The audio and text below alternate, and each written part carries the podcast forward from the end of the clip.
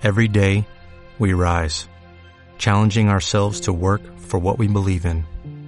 At U.S. Border Patrol, protecting our borders is more than a job, it's a calling. Agents answer the call, working together to keep our country and communities safe. If you're ready for a new mission, join U.S. Border Patrol and go beyond. Learn more at cbp.gov/careers.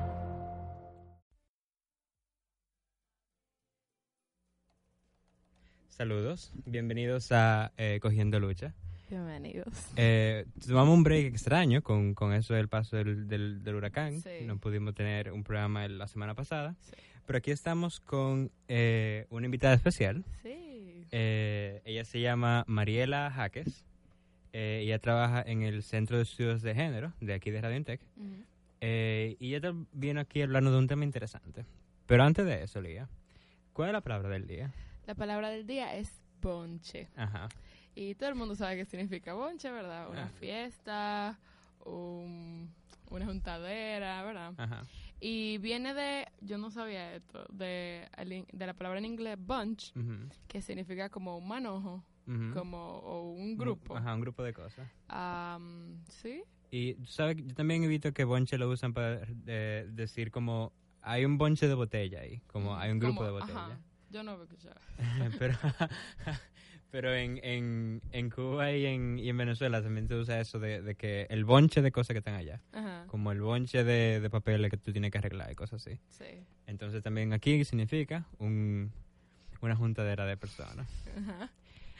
Eh, y entonces, Mariela, eh, saludos. ¿Cómo, cómo, vamos primero a hablar un poco de usted, antes de empezar. Sí. Eh, usted me dijo que tenía 16 años trabajando en el Centro de Estudios de Género, ¿no verdad? ¿Y qué, qué usted hace allá en el Centro de Estudios de Género? Bueno, en estos momentos yo soy encargada de capacitación y extensión del Centro de Estudio de Género. Esa, esa responsabilidad tiene lo que son las, la coordinación de las actividades académicas que tienen que ver con diplomados, cursos, seminarios, conferencias, el diseño de estos programas, el seguimiento a lo que es toda la implementación de las capacitaciones desde el Centro de Estudio de Género. Ok. Eh, y bueno, antes de, de- de continuar, déjame decirle que el, el tema del programa de hoy es violencia de género. Eh, y vamos a estar tocando el tema de violencia doméstica como, como una, una de las expresiones de violencia de género. Eh, y antes que nada, Mariela, ¿qué, qué, ¿cómo te nos definiría la violencia de género?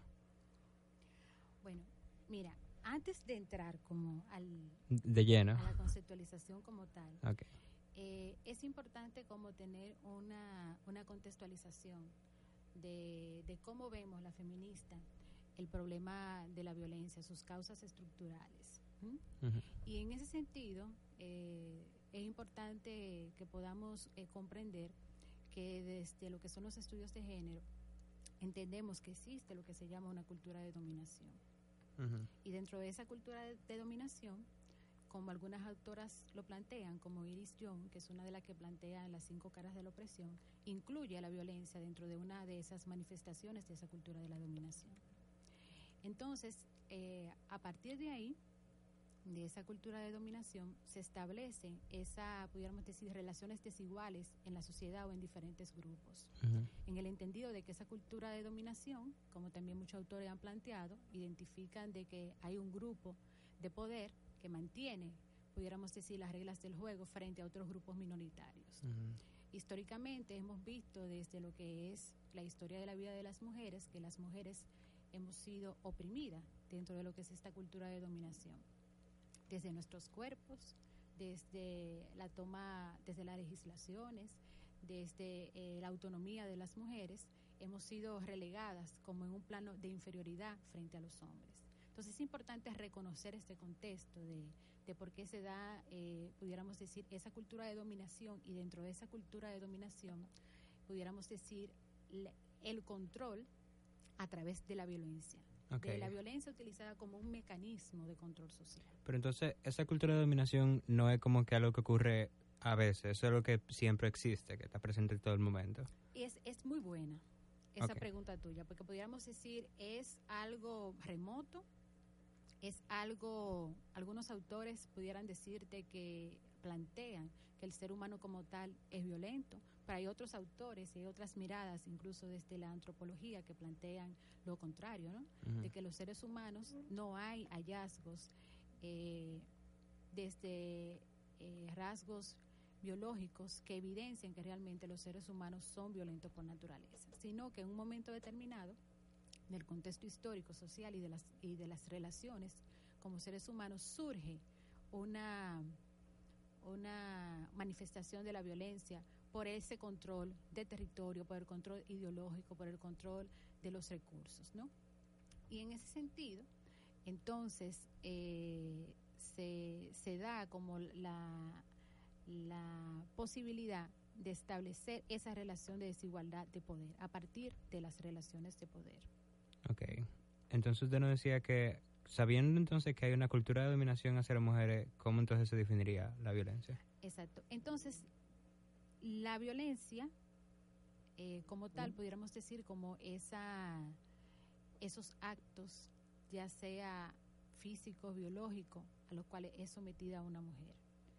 En el caso específico, hay varias nomenclaturas también para referirse a lo que es el término de la violencia que sufren las mujeres. Como tú decías anteriormente, una de ellas es la violencia de género, que se basa principalmente en esa violencia que se da a partir de esa relación de género establecida, a partir de los estereotipos de lo que debe de ser el hombre o la mujer en la, en la sociedad y a partir de esas relaciones que se establecen entre hombres y mujeres, donde en esta sociedad machista, patriarcal, los hombres tienen una superioridad frente a las mujeres. Y ahí empieza esa relación de desigualdad.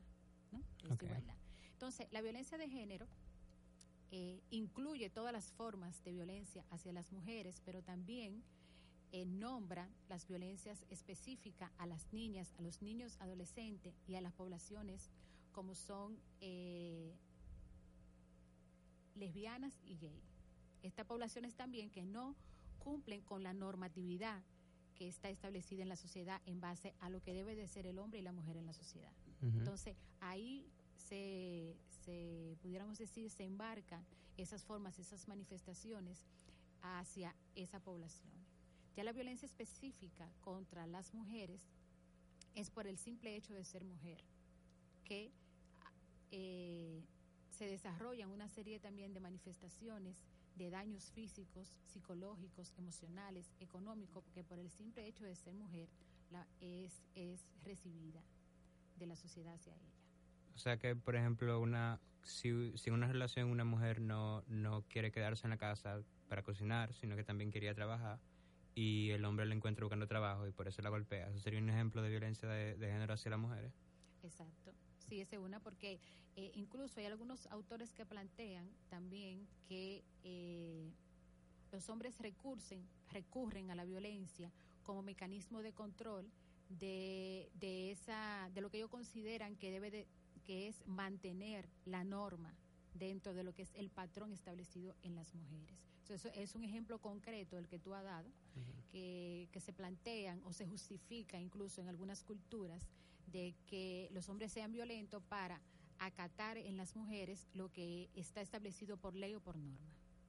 Ok. Eh, y entonces, usted, usted también decía que la violencia de género no solamente hace en contra de las mujeres, también hay violencia de género hacia grupos que son minorizados. Eh, o sea que, por ejemplo, si a, las mujeres que son, bueno, en el caso serían mujeres, pero tal vez un trabajador sexual que sea eh, homosexual y lo ataquen por eso, por ejemplo, lo torturen o lo choquen con un auto, ¿sería también una violencia de género?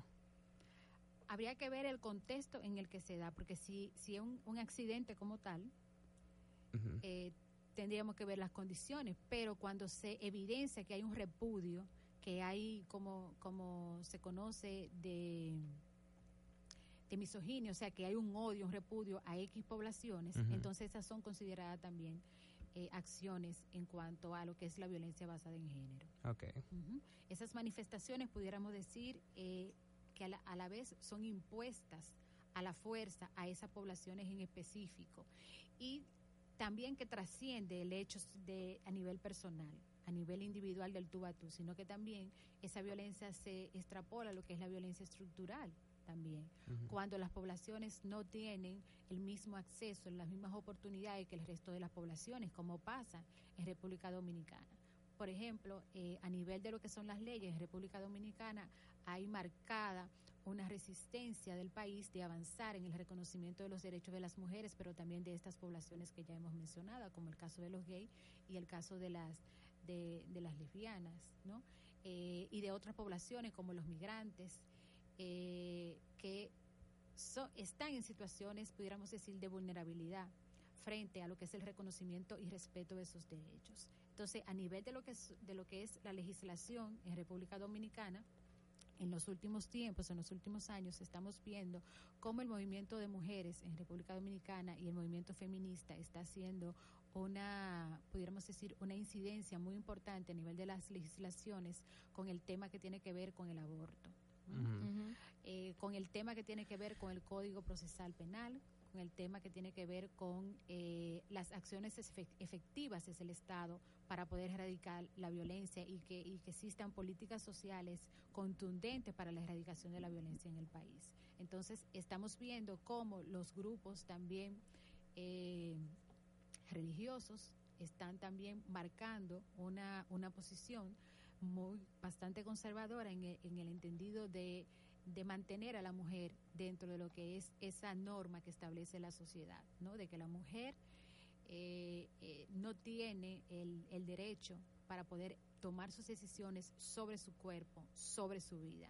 Entonces eso es un elemento fundamental y ahí entra ese tipo de violencia estructural y, y- y que es ratificada dentro de lo que es la sociedad por estas instituciones como es la justicia el poder que tienen los legisladores, el poder que tiene el poder ec- eclesial, lo que tienen las iglesias, el poder ideológico, para poder controlar y para poder hacer mandatos específicos sobre lo que, lo que son la vida de las mujeres, ¿no?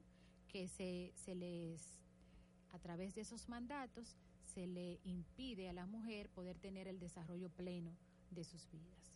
O sea que sí, usted dice que el Estado negándole cierto derecho a las mujeres es una forma de violencia. Claro que sí. Ok. Eh, y también, ¿usted cree que puede haber violencia doméstica hacia eh, los hombres? Bueno, eh, podemos decir que se dan casos.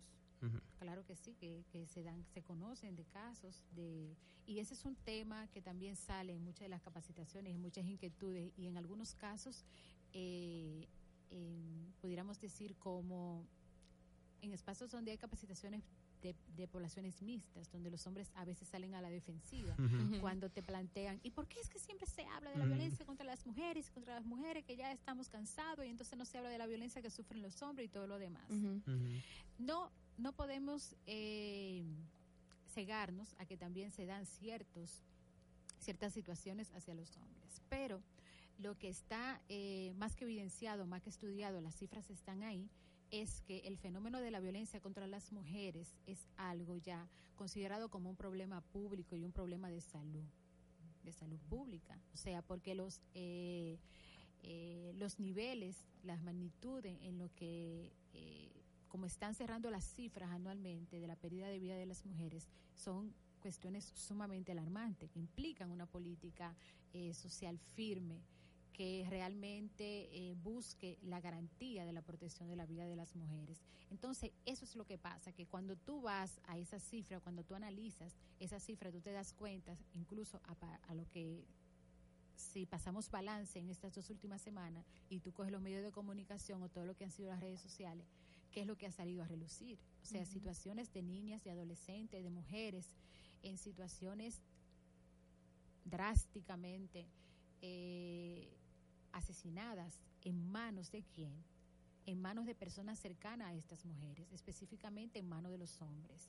Entonces eso es algo que hay que posicionarlo, eso es algo que hay que resaltarlo en lo que es la sociedad dominicana. Estamos en un, en un momento eh, difícil, en un momento eh, contundente para la vida de las mujeres, para la toma de decisiones y también para el llamado a lo que es la organización y la demanda de que se cumpla todo lo que es la garantía en cuanto a los derechos de las mujeres y del cual el Estado Dominicano ha sido es signatario de diferentes acuerdos y convenciones internacionales que tiene que ver con todo lo que es sancionar, erradicar o eliminar todas las formas de violencia contra las mujeres. Entonces es algo que, que nos debe de llamar la atención y, y, y como te dije, no es que se va a, a no reconocer que hay algunos tipos de situaciones o manifestaciones que se dan en cuanto a los hombres, pero eh, hay que poner en el tapete eh, las prioridades. ¿no? Hay que poner en, en el tapete de que el, el problema actual de la violencia contra las mujeres es algo evidente, es algo que está ahí, es algo que vive la sociedad y que lo está sufriendo cotidianamente. Eh, usted, sí, yo creo que el, el objetivo del desarrollo del milenio tiene incluido la sección de género, que, que especifica mm, claramente, creo que, la mejora de los derechos de, de la mujer. Claro. Eh, y la Estrategia Nacional de Desarrollo también, la Constitución como tal lo plantea.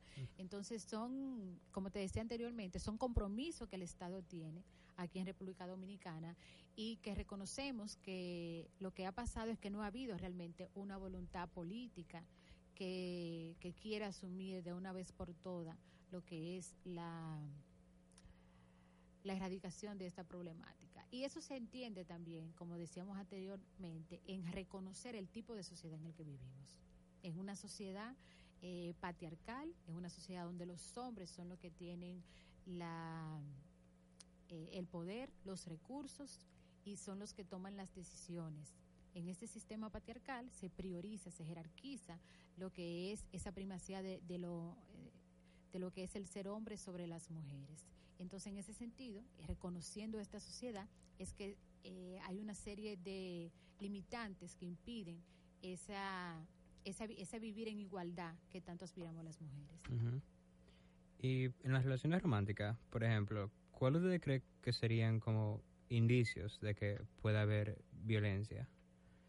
Mira, eh, en ese tipo de relaciones hay algunas autoras, una de ellas también es Susi Pola, que es también experta en lo que es el tema aquí en República Dominicana de lo que son los feminicidios, y ella le, le da el concepto de micromachismos, que son algunas algunos indicios, algunas acciones que pasan, en algunos casos pudieran decirse de desapercibida, pero que con el tiempo se van agravando. Eh, esto significa, no significa que alguna evidencia de estas eh, se pudieran catalogar como menos mala. No, todo, toda acción violenta es una, es una, es una situación repudiable. ¿no? Entonces, ella plantea eh, algunos, algunas manifestaciones como esa y es importante que, que las adolescentes, las mujeres en general, puedan tener un reconocimiento de, de, de esta caracterización. ¿no? Eh, una de ellas, por ejemplo, el, el control posesivo, que tú te puedes eh, iniciar una relación y que todo parece así como tú planteas el amor romántico, que somos para toda la vida y todo lo demás, y que tú para mí, yo para ti, eh, pero se empiezan a dar evidencias que realmente deben de llevar a pensar a, a la pareja, a la mujer específicamente, sobre estos mecanismos de control. Como ya habíamos dicho ahorita, la violencia es utilizada como mecanismo de control de. Entonces, dentro de esto está el, el saber a dónde tú has ido, ¿eh?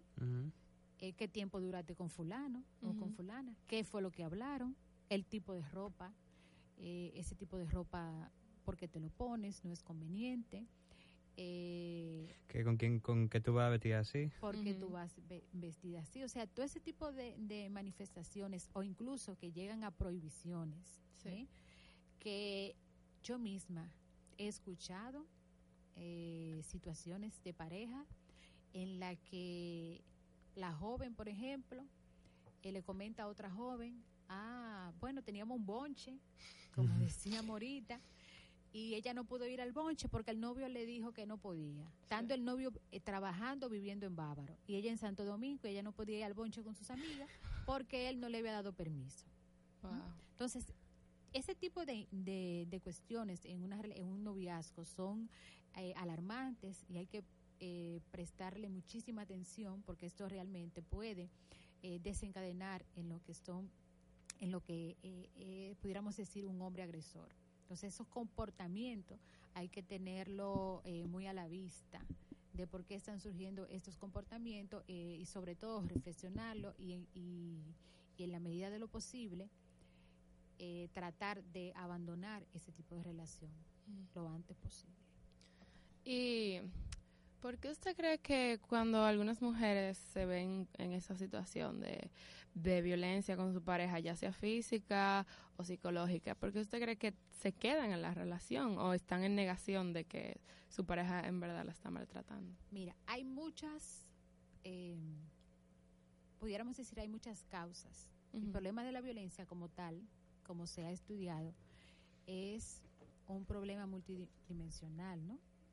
Y sobre todo eh, implica muchos elementos que pasa de, desde lo físico, desde lo afectivo, todos esos elementos, lo económico, tiene que ver. Entonces, las causas como que se han eh, estudiado más, que, que, han, que han podido ser evidenciadas sobre por qué una mujer se queda en una situación de violencia pasa por el mismo miedo, por el miedo en, en un primer momento a perder su vida, a una situación de venganza que se da, o incluso al, al simple hecho de, que muchas mujeres llegan a tener miedo de poner hasta una orden de alejamiento cuando siente que su vida está en riesgo. Muchas mujeres no toman esa decisión.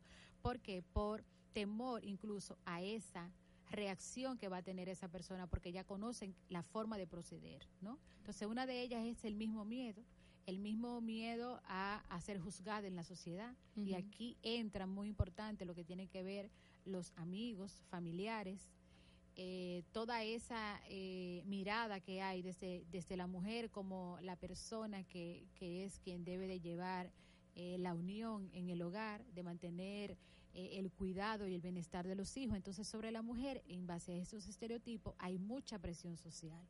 Y de que la mujer, si se va del hogar, entonces ella es la que está propiciando que se, que se que se establezca una ruptura en lo que es la relación, sin tomar en consideración los elementos que ya vienen eh, sobrecargando lo que es la relación lastimosa de violencia.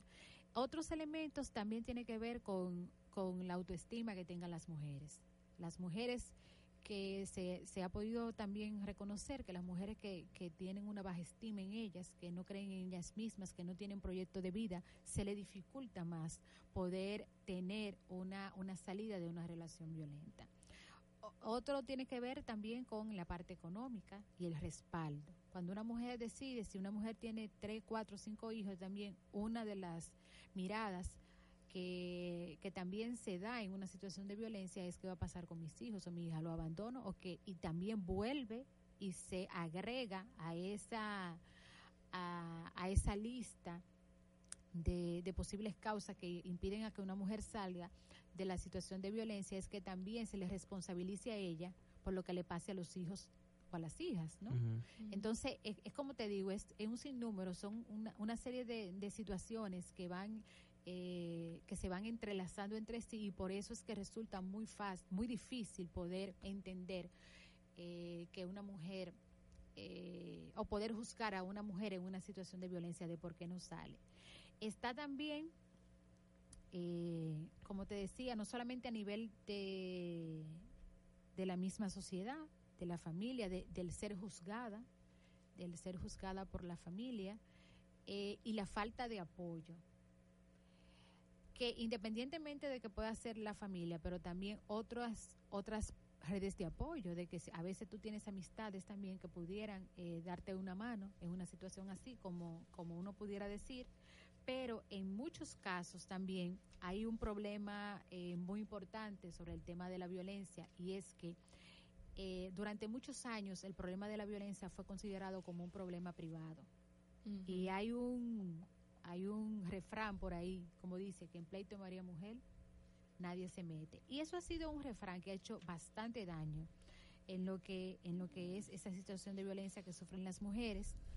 Eh, ya sabemos que esto ha sido, pudiéramos decir, desestimado, que ya no es considerado eh, un problema privado, pero eso se queda todavía en el imaginario de la gente, de que es considerado un problema público y por, y por lo tanto, por las dimensiones del problema, que no solamente afecta la vida de las mujeres, sino que afecta también la vida de los hijos, de los otros familiares, que afecta a la sociedad en general. Entonces, por lo tanto, es reconocido como un problema, eh, como un asunto público.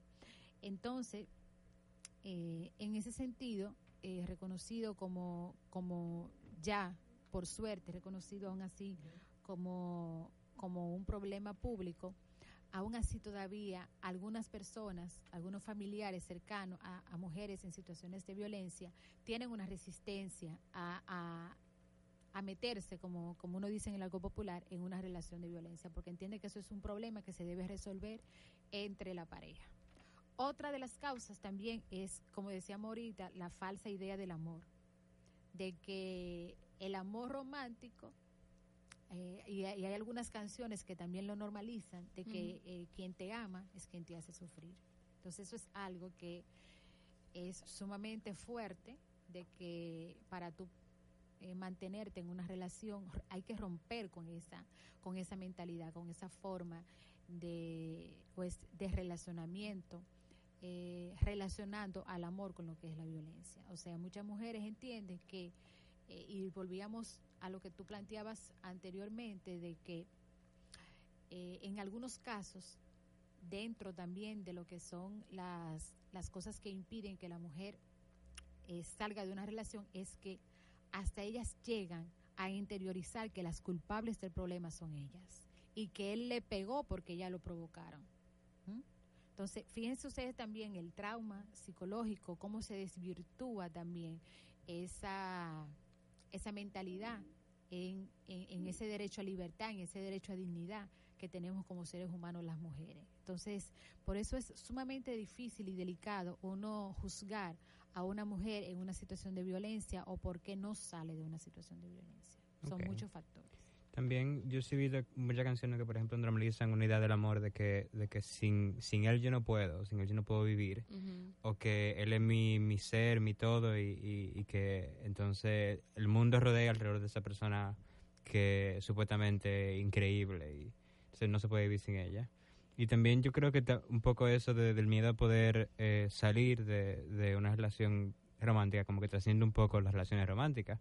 Por ejemplo, muchas mujeres tienen miedo a decirle que no a, a hombres que le piden su número de teléfono en, en, en un club, sí. por ejemplo, uh -huh. porque tienen miedo a que vayan a repercutir con violencia, incluso uh -huh. hasta matarla, eh, como ha habido algunos casos. Yo creo que eso es como de la forma en que la, como sociedad enseñamos a que la mujer no puede decir que no, que no tiene autonomía sobre, sobre ella. Eh, ¿Y usted cree que... Eh, ¿qué, relaciones, ¿Qué relaciones entre hombres y mujeres pueden aumentar la posibilidad de que, de que ocurra violencia entre ellas? ¿Usted cree que hay como que relaciones que puedan ser propensas a la violencia más que otras? ¿O usted cree que hay como que una... No, hay difícil predecir? No hay un patrón realmente. Okay. Eh, incluso estudiamos de que no hay un perfil ni siquiera de lo que es el hombre agresor. O sea, se dan, como te decía anteriormente, se dan situaciones en las que se observan algún tipo de comportamiento, ¿no? Donde se da, pero sí eh, entender que, que, en que, en la gran mayoría de los casos eh, es común el hecho de el control de, de entender a la mujer como un objeto de los hombres. Entonces, eso es algo que que hay que tomar en consideración porque ese es como un punto de lanza, ¿no? Uh -huh. De para todas otras formas de, de, expresión de la violencia, el control sobre todo.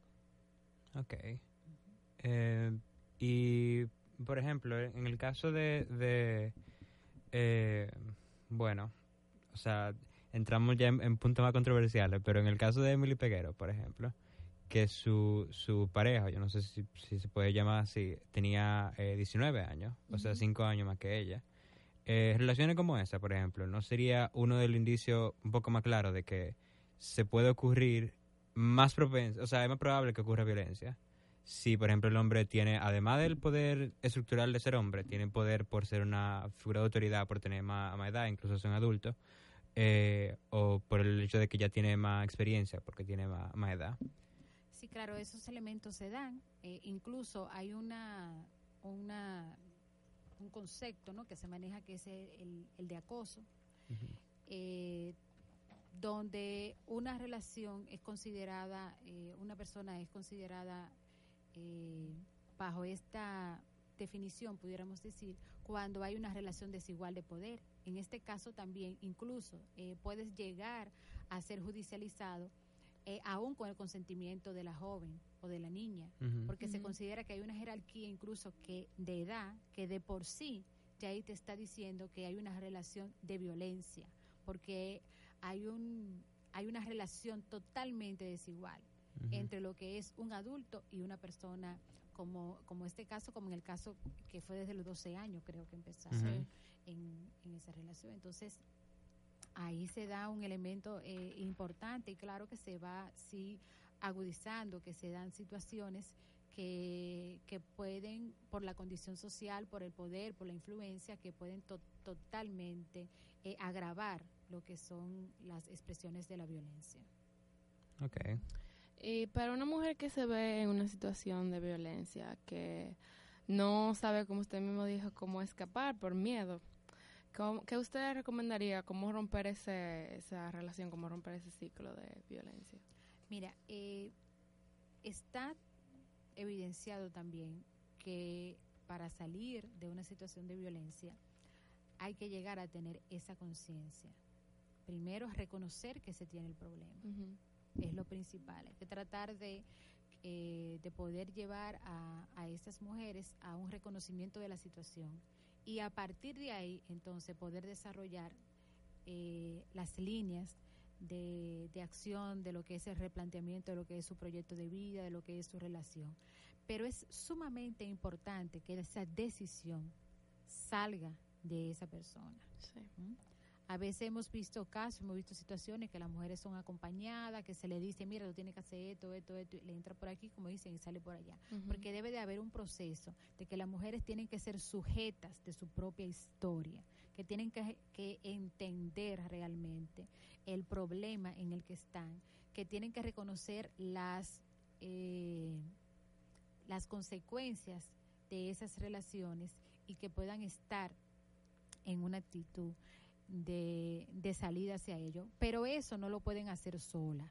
O sea, llega al nivel de la conciencia, pero cuando hay un peligro inminente, claro está, eh, hay que tomar eh, acciones incluso donde hay realmente redes que están trabajando para lo que es la identificación de los casos eh, a nivel de las comunidades, como, como es en el mismo caso del Centro de Estudio de Género, que tenemos más de 10 años trabajando en lo que son la formación de redes locales para una vida sin violencia, eh, donde se evidencia en algunas comunidades eh, situaciones en las que la- eh, las mujeres tienen un alto riesgo en su vida y que algunas instancias, algunas organizaciones entran en esa, en esa colaboración para eh, prestar la atención debida y la respuesta oportuna para salvaguardar la vida de esa mujer. Pero eso no se puede quedar ahí, no se puede quedar en una intervención y punto.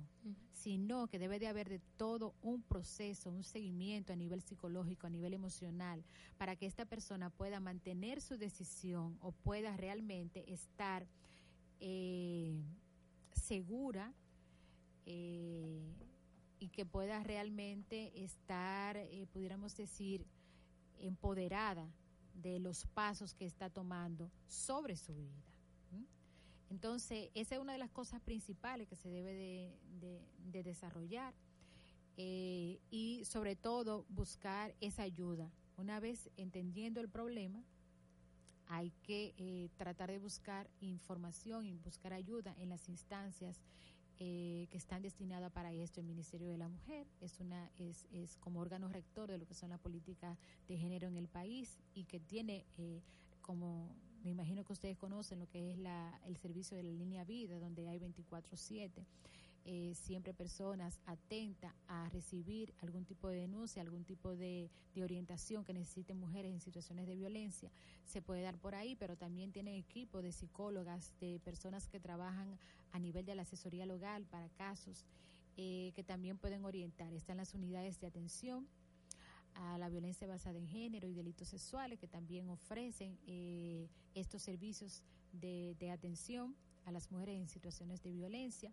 Como decía, están las redes locales a nivel de algunas provincias del país y donde también las personas pueden dirigirse a cualquier actor que la integre, ya sea el Ministerio de Educación, ya sea Salud, Justicia, eh, que integran las organizaciones comunitarias también que juegan un rol muy importante en lo que es la detección de los casos, porque en ese ámbito local tienen más cercanía a lo que son estas realidades, los ayuntamientos que también están llamados a desarrollar planes eh, muy a la par con lo que es eh, cada una de las instancias eh, de protección hacia lo que es la erradicación de la violencia contra las mujeres.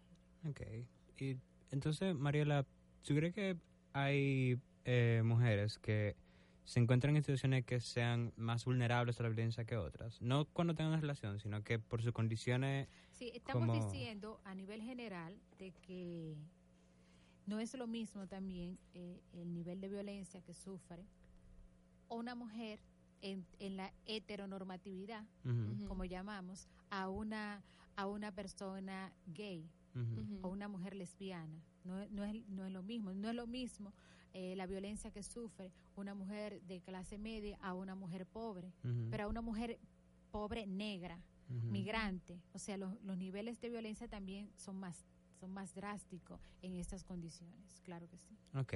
Eh, entonces, condiciones Y pueden... en personas también con discapacidad también se dan situaciones muy difíciles. Ok. Eh, y mm, eh, para, para, para poder como abordar, si por ejemplo yo tengo que puede que mi vecino yo de repente oí que había eh, violencia física, Ujú. ¿cómo yo pudiera abordar esa situación eh, para poder aliviar el problema y ayudar a la persona, a la víctima, en caso de violencia eh, doméstica? Por ejemplo, tú, tú me estás planteando que tú escuchas eh, un episodio Ajá, en tu, en tu localidad. ajá. Bueno, es lo que te digo, mira. En principio lo que manda, lo que se, se estila en una persona responsable, como, como pudiéramos decir en, en- en este caso hipotético, ¿no? Una persona eh, responsable es que eh, se puede acercar en un primer lugar a la, a la, a la, a la mujer, ¿no? y que puedan establecer una conversación sobre la situación que pasa. Porque como te decía ahorita, pesa mucho en la ciudadanía, eh, eh, en, en esta sociedad, el hecho de que lo que pasa en mi casa se quede en mi casa, los trapitos sucios se lavan adentro de mi casa. ¿no? Entonces, eh, po- poder establecer un vínculo afectivo, de, de, de empatía con esa persona, no entrar así como de lleno, que tú puedes tener un acercamiento y referirte a la situación y poner toda la disposición, eh, poner la- tu disposición a esa persona, a que pueda entender que, que es una situación en la que ella debe denunciar Y que es ella quien tiene que tomar la decisión para tomar esa denuncia.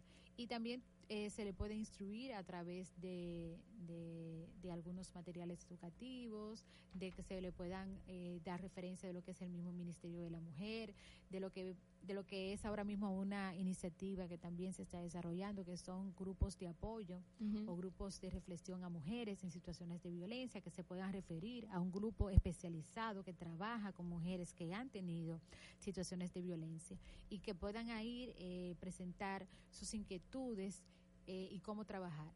Eh, por otro lado también eh, una, una situación eh, que pueda ojalá llegar esa persona a tener una, una decisión que le permita tomar medidas contundentes para salir de lo que es una- la situación de violencia, de que pueda reconocer de que hay un hecho inminente y es que la realidad nos está diciendo que cada 48 horas está siendo asesinada una mujer en manos de su pareja o en manos de pareja o de novio. ¿eh? Entonces, que puedas reconocer que eso es algo que, que está ahí, que es una realidad y que por lo tanto debe de, de- de salvaguardar su vida, entendiendo de- eh, que pueda reconocer eh, de su parte el stop para, para esa situación de violencia, o sea, de que tiene que llegar a definitivamente eh, salir de esa situación de violencia lo antes posible y eso tiene que hacerlo, buscar las ayudas adecuadas, los apoyos, establecer las redes a nivel familiar, a nivel comunitario, a nivel de las instituciones para que esta mujer pueda salir de ahí. Como tú planteas el hecho, y, y por eso lo decía ahorita, el rol que, que, que están llamados a desarrollar lo que son las organizaciones comunitarias, pero también junta de vecinos y todo lo demás, porque es que son las personas del entorno, la más cercana y la que conocen, la que identifican este tipo de situaciones. Asimismo se da con eh, la familia más cercana que tienen eh, los ciudadanos son los vecinos. Entonces, identifican. Entonces, se debería también a nivel de, de cada uno de los edificios de tener también como esas informaciones a mano de qué hacer, a quién llamar en una situación así y de que se pueda eh, estar como pendiente de, de cuáles pueden ser los eh, las, las, cuestiones desencadenantes de una situación como esta. Y como, como tú decías, lo de el, la idea que tenemos nosotros de que eh, esos problemas no son problemas míos, de que son de, de, otra cosa, se refleja mucho también en, por ejemplo, casos como la, la pedofilia, que la gran cantidad de víctimas de, de pedofilia lo hacen, los agresores son miembros de la familia o amigos de la familia y se conoce en la familia el problema, pero muy poca gente como actúa sobre eso porque no considera, no, además de que tienen vergüenza por eso, no consideran que un problema el que deberían entrar a eso, de que es un problema en, que ya eh, entre la familia de él o de él y, y, la víctima. Eh, lamentablemente. Y entonces por eso es que es importante que nosotros nos demos cuenta como, como, como ciudadanos tal vez, que cuando seamos eh, testigos de una situación de violencia, que, que lo primero que, que nos venga a la mente es cómo podemos ayudar a, mejorar la situación. No, eh, no pasarlo por desapercibido realmente. eh, y eh, ¿cuáles, ¿cuáles serían como las consecuencias que tiene vivir a través de una situación de violencia en la vida de una persona luego luego de que sale la situación, el proceso de salir de la situación de violencia o en su vida en general? Bueno, se ha estudiado también que eh, los episodios de violencia te marcan para toda la vida. Es un antes y un después. Te marcan. Puede pasar la herida física, o sea, de que tú puedes haber tenido un rasguño, haber tenido un moratón y eso va a pasar, pero la secuela que te deja a nivel emocional la violencia es algo para toda la vida. ¿Eh? Es algo que, se queda en tu cuerpo. Entonces, eh, o que es difícil eh, lograr eh, superar esas, esas marcas que te deja la violencia. Entonces, pudiéramos decir que en algunos casos hay consecuencias de hasta de de, cortes de piel, de, de, partes del cuerpo que, que muchas mujeres han sido mutiladas eh, a nivel a nivel físico. Eh, muchas consecuencias también que sufren es la depresión, este tipo de depresión, el asunto de, de como yo te decía anteriormente, de entenderse que ellas son las culpables de una situación y no poder eh, superar esa mirada y avanzar en lo que es la reconstrucción de su proyecto de vida. Esas son cosas que lesionan bastante a nivel emocional, a nivel físico. se plantea que las mujeres desarrollan, llegan a desarrollar lo que es el síndrome de Estocolmo, de que llegan a un punto en que como que aclimatizan eh, la situación de violencia y que lo ven como algo natural. O sea, que el día que no me, que no me dan golpe yo estoy mal.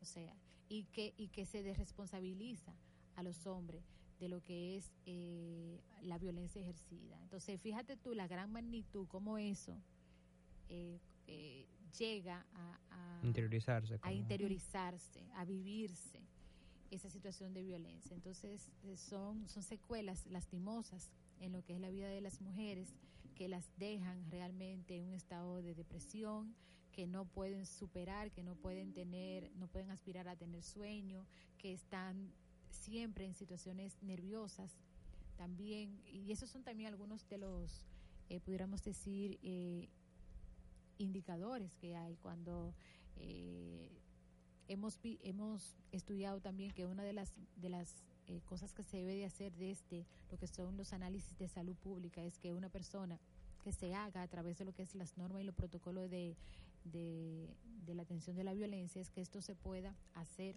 de manera transversal en lo que son las consultas cotidianas y que se puedan identificar cuáles son esas, esos factores a nivel de la salud que te pudieran indicar a ti que una persona está siendo violentada, que una mujer en específico está sufriendo una situación de violencia, a nivel de lo que es la, presión arterial, a nivel de lo que es la forma en cómo ella se comunica, eh, si tiene temor, si no tiene temor, si suda, si en algunas preguntas específicas eh, tiene también algún tipo de recero. Eh, en cuanto a lo que es su salud sexual y su, y su salud reproductiva, toda esa, toda, esa, toda esa información que debe salir a nivel de lo que es esa indagatoria que se da en un análisis médico es algo de la, es una de las cosas que también se ha hecho bastante esfuerzo por lograr integrar para poder eh, realmente llegar a una identificación de, de mujeres que están en situaciones de violencia. Entonces, ese, todos esos elementos son eh, consecuencias de la violencia que dejan eh, a las mujeres en una situación incluso de indefensión, de que no pueden defenderse ellas mismas, de que no pueden eh, proponerse cosas y realmente le, les imposibilita vivir plenamente y desarrollarse en esta sociedad. Okay.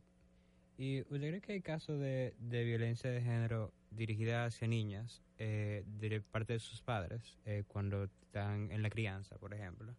Eh, que luego se reflejarían, por ejemplo, en que ellas vayan a buscar situaciones de, de poder de violencia en sus relaciones románticas? Mira, en lo que es el proceso de socialización, en esa, en esa etapa de la vida, en esa, en esa etapa infantil, eh, que es básicamente donde se tienen eh, ese desarrollo del ser humano como tal y donde esa socialización es más marcada, esa forma en cómo nos relacionamos los unos con los otros a nivel de lo que es el hogar y de lo que es la familia.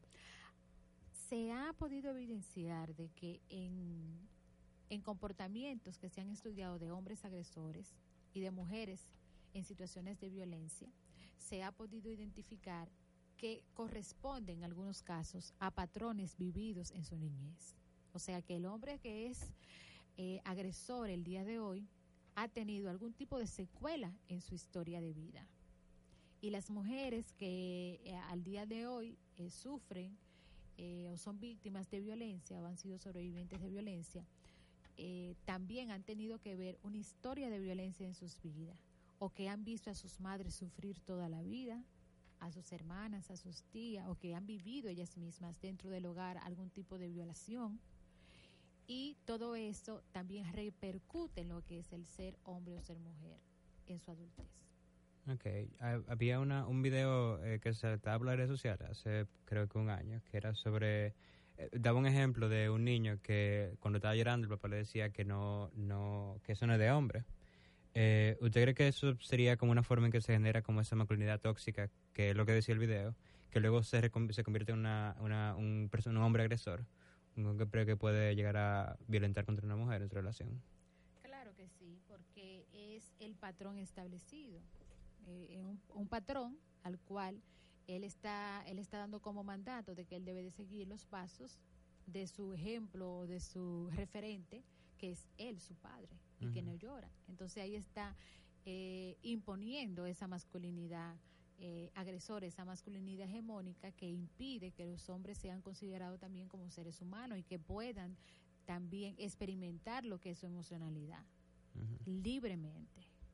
Entonces ahí se está condicionando a, a, ese niño a que siga en el mismo patrón establecido que, que es la norma, ¿no? Okay no es que, que, por ejemplo, dice mucha gente que no es que, que los hombres son naturalmente más violentos, ni, ni que son naturalmente eh, más, más, controladores, ni, sino que socializan a que lleguen a ser así.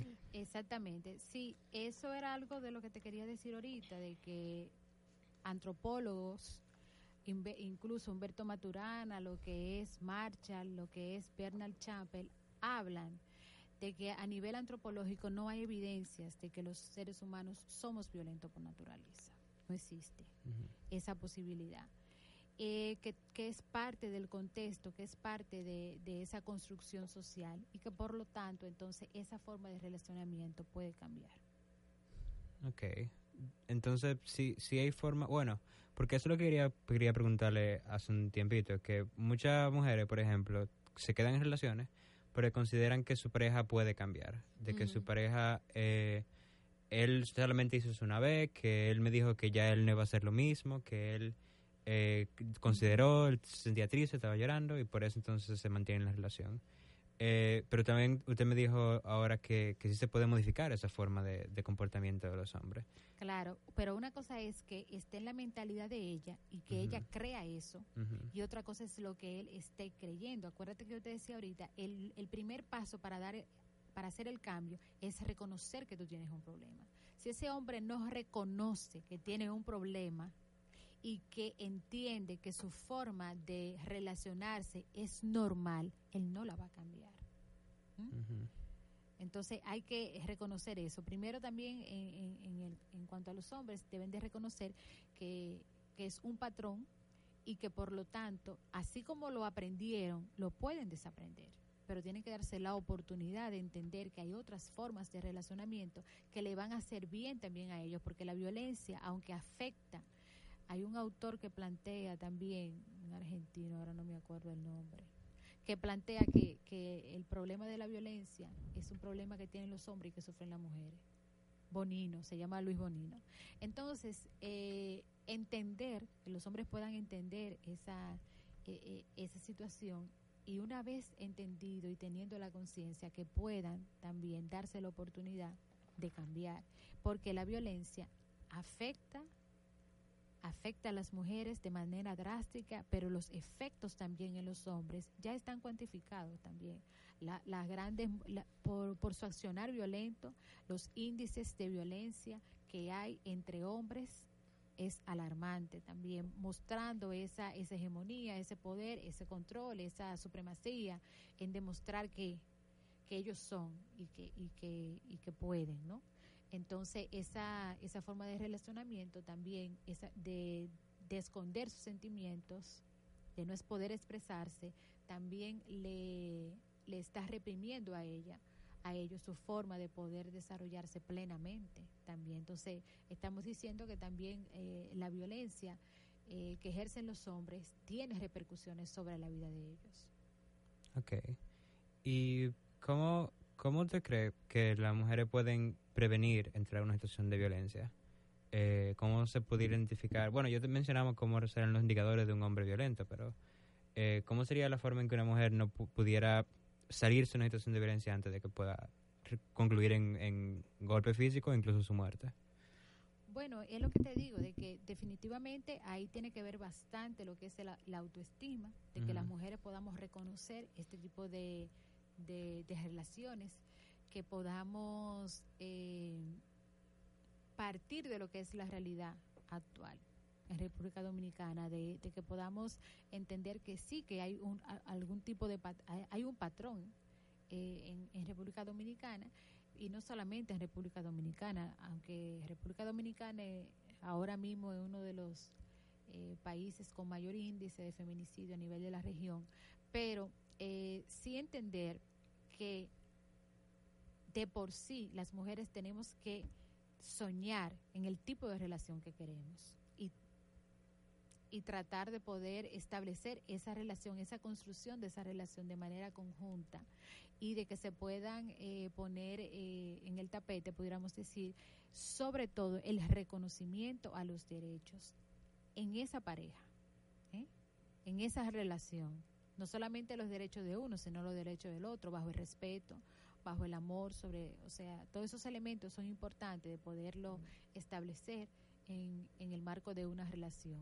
Y entender de que ninguna, o sea, no romantizar y quitarnos ese mito también de que una relación es para toda la vida y hasta que la muerte nos separe. Si no se, si no funcionó, si no, si entendemos que esa, esa relación realmente no nos está, no nos estamos sintiendo cómoda en el primer momento en que una mujer no se siente cómoda en una relación, debe decir adiós. Es mi posición, de que inmediatamente una relación no te puede dar sentimiento de, culpa, no te puede dar sentimiento de miedo. Ese tipo de, de sentimientos son también eh, cuestiones que te están dando alarma de que una relación no es, no es factible. Ok. Bueno, este, este programa fue un poquito más, más pesado. Sí. Un tema un poco eh, peligroso, pero yo creo que... No peligroso, bueno, perdón. Un tema Importante. eh, eh, pero que se tiene que hablar, se, se tiene que, que conocer. Antes de hacer el programa, eh, la línea, el número de la línea de vida es eh, 809-200-1202. Eh, y eh, esto fue todo por hoy. Sí. Gracias por sintonizarnos en Cogiendo Lucha y eh, nuestras redes sociales son Cogiendo Lucha Intec. en Instagram y en Twitter. El Insta en Twitter es Cogiendo Lucha Intec. No, Cogiendo Lucha RD. es. Y las redes sociales de Intec son Intec eh, Tu Radio. En Instagram y en Twitter. Eh, muchísimas gracias por venir con nosotros, Mariela. Muchas gracias. Eh, Gracias a ustedes por la invitación. claro. Y nos vemos la próxima semana. Bye bye. Bye.